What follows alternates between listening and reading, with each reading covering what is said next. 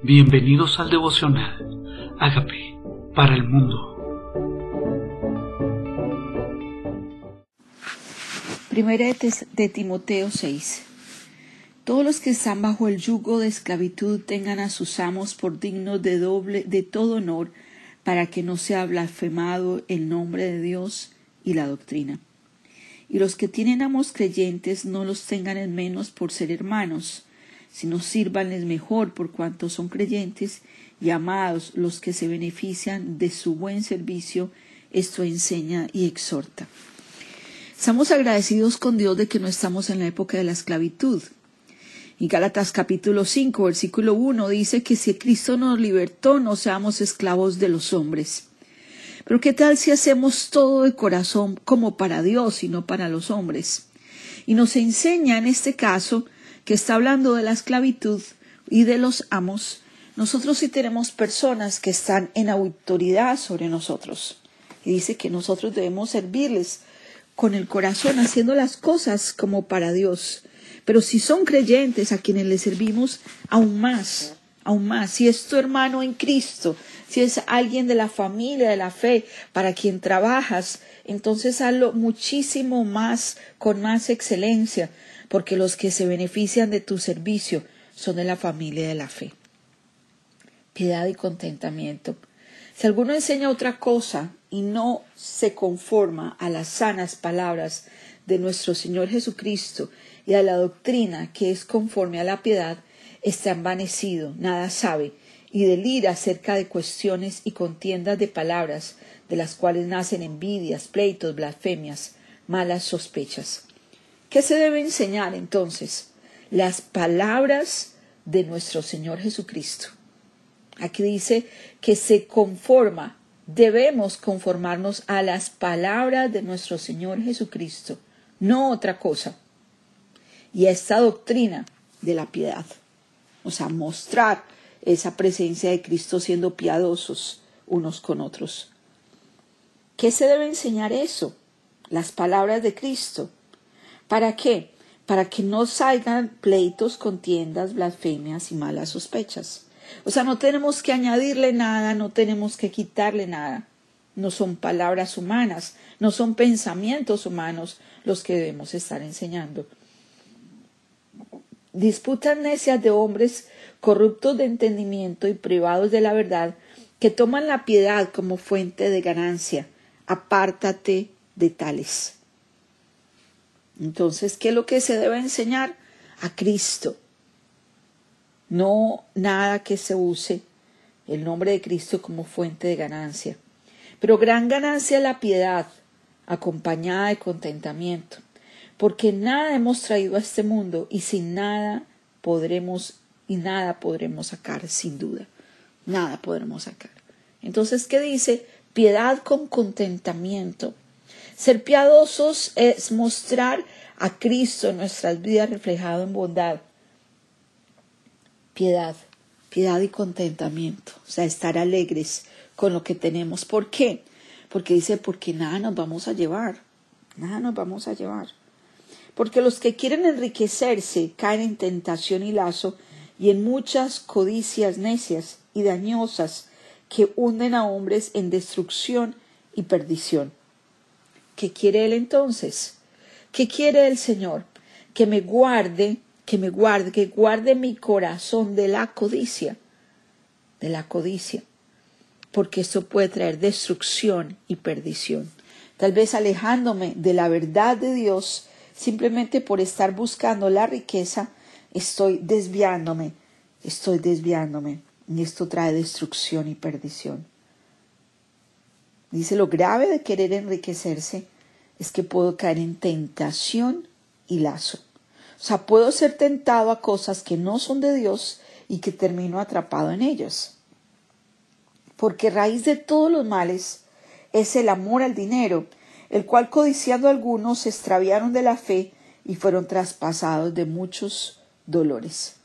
Raíz de todos los males es el amor al dinero. Entonces sí, no es el dinero, es el amor a Él.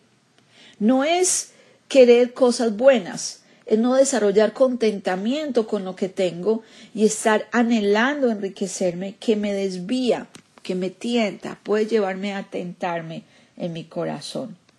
Tengo que guardarme porque me puedo estar hundiendo en un lazo de destrucción. Es malo tener, aquí dice, lo malo es amar el dinero, codiciarlo, codiciarlo. Me puede extraviar de la fe, me puede llevar a direcciones equivocadas. Mas tú, hombre de Dios, huye de estas cosas y sigue la justicia, la piedad, la fe, el amor, la paciencia, la mansedumbre. ¿Qué me está diciendo? Tú huye de esto. O sea que me toca escapar, no es que simplemente no me ocurra, sino que me toca escapar de estos ambientes, de estos escenarios donde me toca luchar por lo importante, la fe, la piedad, el amor, la paciencia, la mansedumbre. En esto es que debo crecer. Pelea la buena batalla de la fe, echa mano de la vida eterna, a la cual asimismo fuiste llamado habiendo hecho la buena profesión delante de muchos testigos. Hiciste esa profesión, esa confesión de fe, de aceptar a Jesucristo en tu vida y a partir de ese momento hay una batalla de fe que pelear dice, echa mano de la vida eterna. A eso fuiste llamado. Te mando delante de Dios que da vida a todas las cosas y de Jesucristo que dio testimonio de la buena profesión delante de Poncio Pilato, que guardes el mandamiento sin mácula ni reprensión hasta la aparición de nuestro Señor Jesucristo, la cual a tiempo, a su tiempo mostrará el bienaventurado y solo soberano, Rey de reyes y Señor de señores. ¿Para qué vivimos entonces? ¿Para qué vivimos? Vivimos esperando la aparición de nuestro Señor Jesucristo. Vivimos en espera de ese momento soberano donde el Rey de Reyes, el soberano Dios, va a aparecer. El único que tiene inmortalidad. El único que tiene inmortalidad. No le podemos dar ese crédito a nadie más, ni a Pedro, ni a Juan. Todos murieron y están en la presencia de Dios. Dice el único inmortal. Es el único que te escucha cuando oras. Cuando oras no hay nadie inmortal que está haciendo cuenta de tus oraciones para cumplírtelas. A nadie se le ha dado el poder de ser poderoso para cumplir peticiones. Es el único soberano, Rey de Reyes, Señor de Señores, el único que tiene inmortalidad que habita en luz inaccesible, a quien ninguno de los hombres ha visto ni puede ver, el cual sea la honra y el imperio sempiterno. ¿Dónde habita Él? Él habita en la luz inaccesible.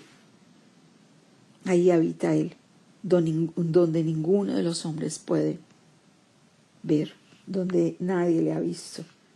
A Él sea la honra. A Él sea la honra, es el único es el único inmortal.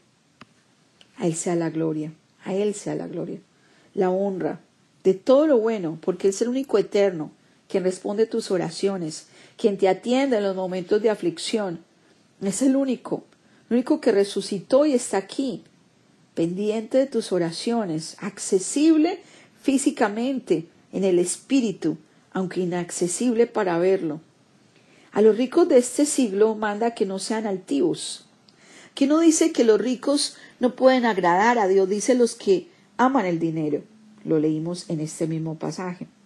Dice a los ricos de este siglo, manda que no sean altivos, ni pongan la esperanza en las riquezas, las cuales son inciertas, sino que en el Dios vivo, que nos da todas las cosas en abundancia para que las disfrutemos. Entonces está Dios condenando a los ricos no, en ninguna manera. Dice que Dios les ha dado las cosas para que las disfruten, pero no quiere que pongan ni que su actitud sea de altivez, ni que su esperanza sea el dinero. En este mismo pasaje dice que raíz de todos los males es el amor al dinero. Aquí me está diciendo ahora que al rico simplemente le mande que no sea altivo y que su esperanza no sea su dinero. Él es el que nos da todas las cosas en abundancia para que las disfrutemos. O sea que está Dios en contra de la abundancia en ninguna manera. Está en contra Dios de que disfrutes de lo que Él te da tampoco. Dice que hagan bien, que sean ricos en buenas obras. O sea, que sepan que esa riqueza vino de arriba, que las disfruten, pero que también sean ricos en buenas obras, dadivosos, generosos, atesorando para sí buen fundamento para lo porvenir, que echen mano de la vida eterna. ambos nos invita a que echemos mano de la vida eterna. El que aún no es rico, el que está queriendo hacerse rico, dice, echa mano de la vida eterna. Al que ya lo es, sigue diciendo, echa mano de la vida eterna. Es lo único eterno que poseemos. La vida eterna, lo que Él nos regala. Por eso dice, para que atesoren fundamento para lo porvenir. O sea, para que estén haciendo tesoros en el cielo. Entonces, ¿qué quiere Dios de los ricos? Que no sean altivos, que hagan el bien, que sean generosos, que sean dadivosos. No los condena por ser ricos, simplemente dice que no sean altivos. Encargo final de Pablo a Timoteo. Oh Timoteo, guarda lo que se te ha encomendado, evitando las profanas prácticas sobre cosas vanas y los argumentos de la falsamente llamada ciencia. ¿Qué está diciendo? Evítalo, evítalo, no te metas en esas conversaciones, no te pongas en prácticas que no llevan a nada cosas vanas, o sea, cosas efímeras, y los argumentos de la falsamente llamada ciencia, la cual, profesando algunos, se desviaron de la fe. La gracia sea contigo. Entonces, ¿qué desvía de la fe? Estar queriendo enriquecerse, enriquecerse. ¿Qué me aleja de la fe? Estar queriendo descubrir la falsa llamada ciencia. Ambas cosas me pueden extraviar de la fe. Por eso me dice, la gracia de Dios esté contigo. Que esa gracia de Dios, que esa vida eterna que me ha entregado, que ese regalo de lo porvenir, que esa esperanza de la venida de Cristo sea lo que me mantenga. Y esa gracia de Dios esté siempre con nosotros. La gracia es bien importante. Ese favor de Dios sobre mi vida, inmerecido, es un regalo hermoso. Hay que darle gracias a Dios. Por eso que Dios me dice, echa mano de la vida eterna. Hoy yo te invito, si no has hecho esta profesión, como lo llamaban en este pasaje, el reconocimiento de que somos pecadores y que Cristo es tu Señor, tal vez este sea el momento de que lo hagas y le digas, Señor, confieso que soy pecador pero tú moriste en la cruz por mis pecados. Yo te invito a que entres a mi vida como Señor y como Salvador y hagas de mí la persona sana y libre que tú quieres que yo sea. Gracias por entrar a mi vida.